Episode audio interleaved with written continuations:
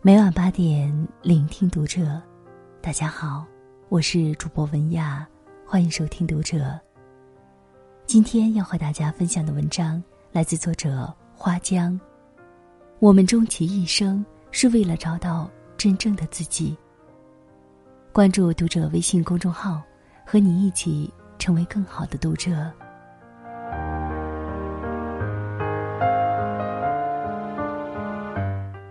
许久未见的老同学夏琳来北京，顺便约我见面。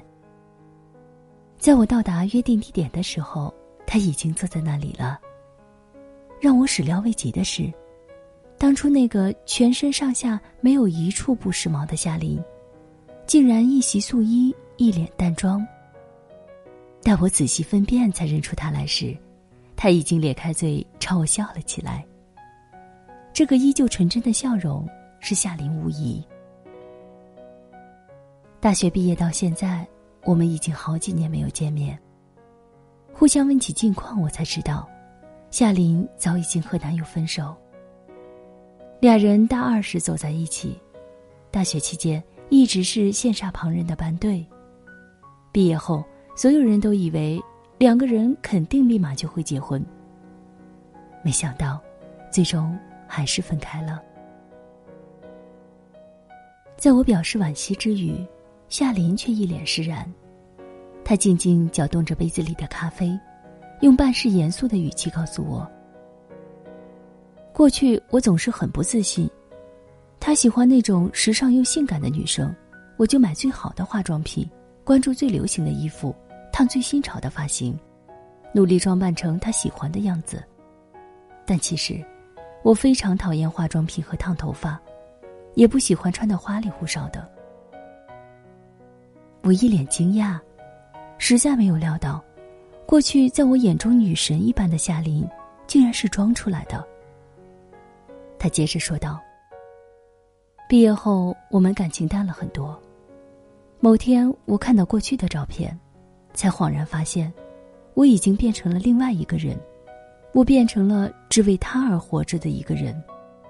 这不是我要的人生。”既然他无法欣赏我真正的美，那就干脆分开吧。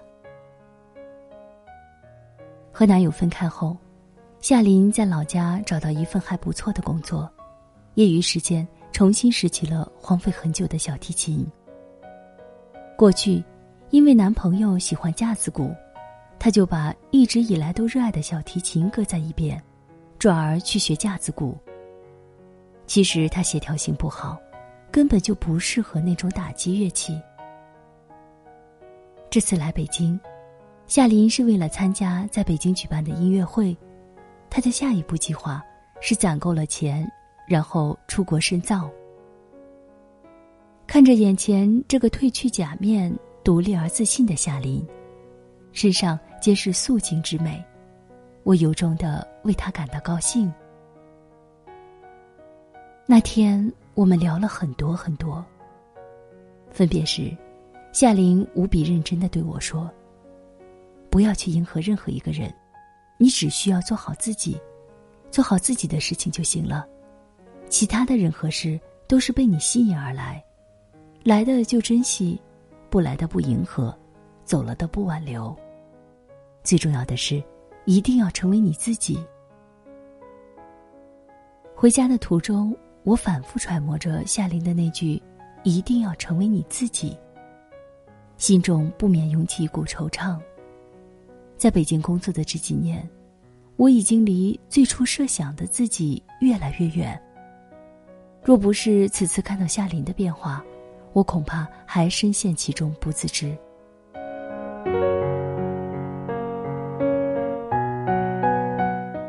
和夏琳聚会后的第三天。我终于下定决心，从柜子里翻找出很久没打开过的相册。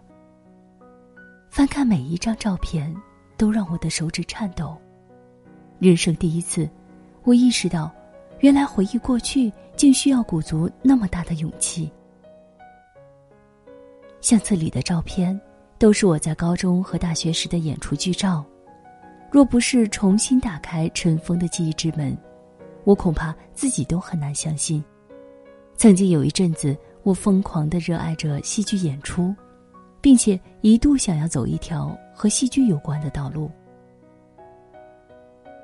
高中和大学，我都是学校话剧社的活跃分子。然而，我的这项爱好却一直得不到父母的理解，他们希望我能够把更多的时间用于学习，而不是折腾演出。高考前，在好学生都想着要报考哪一所九八五和二幺幺的时候，我却一心想着要去专门的戏剧学院学习戏剧。我的小心思很快被父母所察觉，在一次严肃而长久的家庭会议上，在一片失望的氛围笼罩中，在那恨铁不成钢的表情下，我心怀愧疚，不甘愿的放弃了自己的妄想，老老实实报考了一所综合类大学和父母所希望的专业。上大学后，远离了父母的管控。叛逆之心不死，我又加入了学校的话剧社。每天一大早，我跟着戏剧学院的学生站在河边一起练习发音。周末，我和社员在排练室排练，一练就是一整天。每课的晚上，也大都是耗在排练室里。此外，还要跑场地、借衣服、拉赞助。除了专业课外，我选修了一切和戏剧有关的课程。闲下来的时候，我就写剧本，幻想自己能成为一名剧作家。当时的自己是真的觉得，青春不应该只在书纸堆里度过，青春应该有自己真正热爱的东西，并且愿意为之付出一切。当然，后面的故事再次偏离了我的计划。在我想要报考戏剧专业的研究生时，父母打电话过来，语气中再次饱含不满和失望。他们希望我毕业后能够立马投入工作，而不是继续沉迷在游戏般没有用的事情里。父母的不满和失望是我最大的恐惧，我心底深处希望能一直做他们所夸赞的好孩子。挣扎良久，怯弱的我最终还是选择了放弃，按照父母的意愿，过上了稳妥的朝九晚五生活。工作这几年，我甚至连剧场演出都没去看过几次，脑海里对戏剧的印象越来越模糊。至于校园的演出，好像已经是上个世纪的事情。然而。扪心自问，这些年我过得快乐吗？父母的答案是肯定的，我的答案是否定的。我活成了父母眼中理想的模样，却丢失了自己。《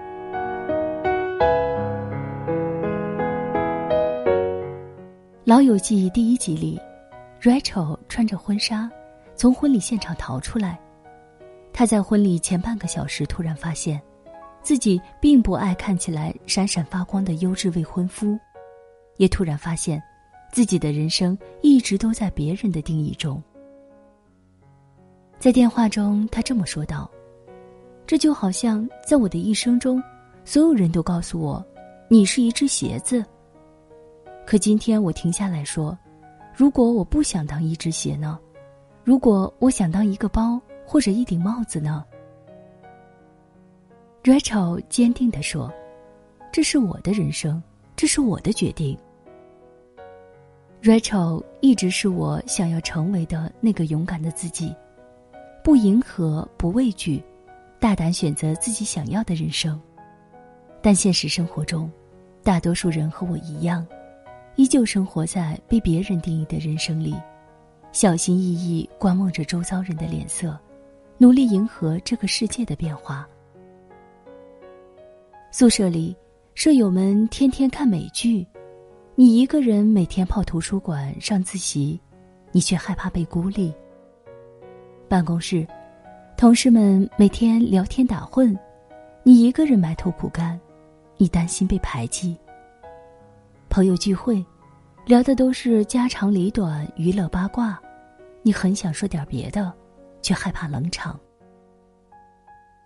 我们在意别人的目光和评价，但等我们驻足回头，却发现，真正的自己早已面目全非，或许已经成为了当初讨厌的那个人的模样。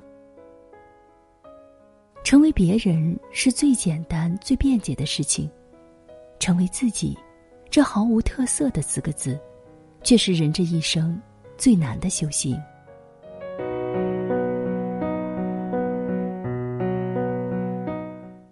小说《无声告白》里说：“我们终其一生，就是为了摆脱他人的期待，找到真正的自己。意识到自己这些年都不是为自己而活之后，我给夏琳发了一条信息。我想明白了，我不要再活在谁的期待里了，我要像你一样，做原原本本的我。”没过多久。夏琳给我发了一个笑脸和回复。其实，要做自己，并不一定是辞职、放弃爱与被爱，只是不再刻意追求别人的认同，而是找到自己觉得珍贵、值得的事，然后抛弃形式与思想的束缚，坚持下去，跟平庸的生活搏斗，跟无聊的时间对抗。真正的自己。是立于其中，持守在那里，并忍受其逼迫。我很清楚，要成为自己，遵从自己的意志，并不是不开心了就辞职，一不如意就乱发脾气。这么做只是不成熟和任性。要认真理解自己，按自己的意愿去活着，并愿意为之承担风险，不畏人言，不随大流。要温和而坚定的去做到。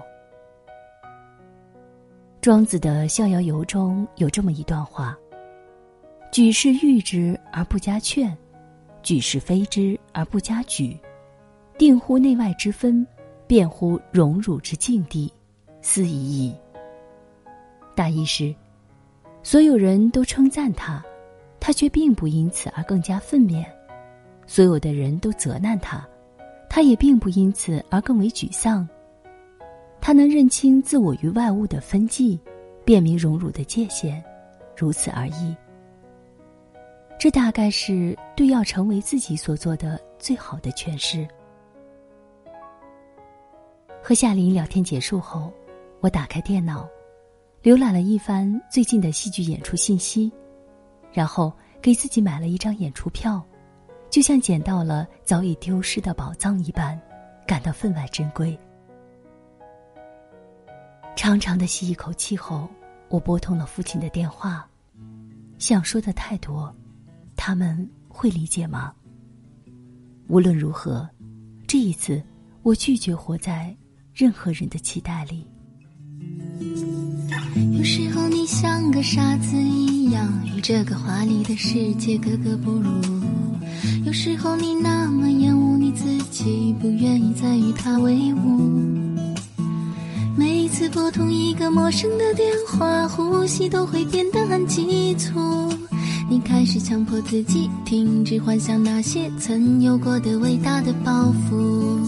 你从来没有机会从任何规则里面顺利的逃出，在遵循他的同时，诅咒他忽略了此外的所有的幸福。有些时候，你只好躺在床上，背对着他偷偷的哭，因为你早就发现，这世上没有人